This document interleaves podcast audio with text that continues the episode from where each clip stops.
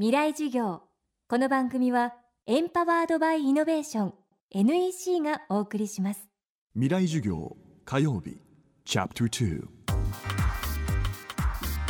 未来授業。今週の講師は性的マイノリティが生き生きと働ける職場や社会を目指す虹色ダイバーシティの代表村木真希さんです。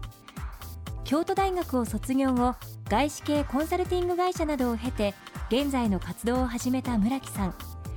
レズビアンとしての自身の経験を踏まえ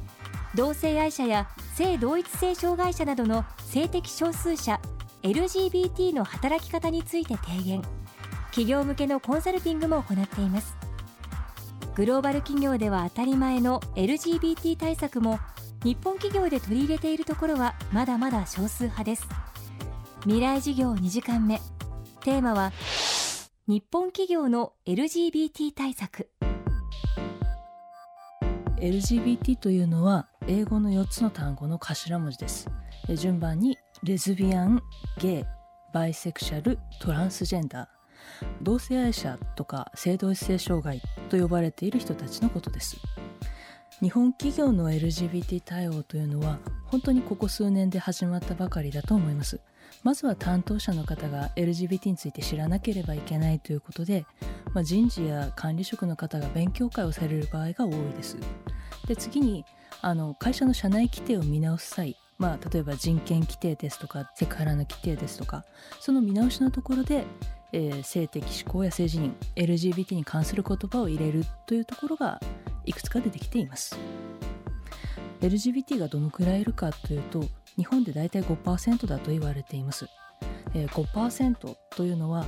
例えば左利きの人とか AB 型の人障害者手帳を持っている人と大体同じぐらいですでもこういう人たちに対応しましょうっていう話をすると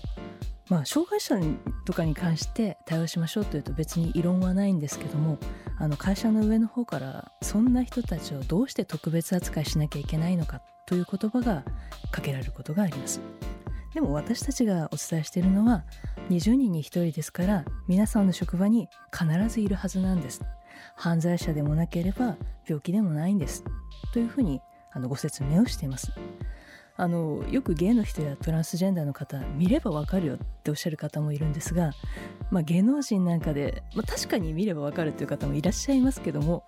でもそういう人はごくごく一部です。会社では多くの場合当事者は隠していますので本人がカミングアウトしないとわからない。あの見えないマイノリティだというところが、えー、特徴だと思います。あの例えば私もなんですがあの女性のスーツを着てメイクをして会社に座っています。何も喋らないと異性愛の女性だとみなされるんですね。あの彼氏いるのとか最近どうなのって聞かれる時に嘘をつくつもりがなくても演じなければいけない。やっぱりそれは日々日々積み重なっていくんですね。で私もあの入社した当時は別にセクシャリティってプライベートなことですから会社で話す必要なんてないと思ってたんです。でも入社して気づいたのはみんなプライベートをそんな隠してないっていうことなんですね。あの自分の奥さんの話ですとか子供が運動会だとか皆さん気軽にお話しされるんですけどもでもそれは異性愛者だっていう前提で話がされてるんですね。やはり同じ話を自分ができるかといえばできなかった。できないということでランチの時間とか飲み会とかのコミュニケーションを避けてしまう。でも避けてしまうとやっぱり仕事もうまくいかなくなるんですね。同僚とコミュニケーションが足りなくなるというのは実はすごく仕事の生産性にも影響のあることだと思っています。でトランスジェンダーの方についてはもうちょっと問題がシビアでやっぱり例えば制服着れるのかですとかえー、トイレどうするんだあの最近聞いた話だとある運送系の、えー、会社の方がちょっとトランスジェンダーで髪の毛を長くされてたんですね。そしたら上司に目をつけられてしまって「お前その髪の毛切れ」と、えー、非常に辛そうでした。でも髪の毛の長さなんて荷物運ぶのに関係ないですよね。もうちょっとの本質的なところを見ていただければと思います。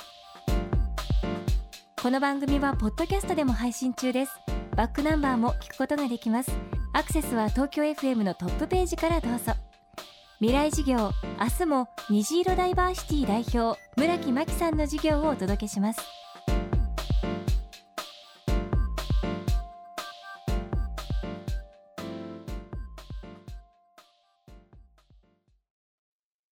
で結局何を言いたいんだね？社長プレゼンで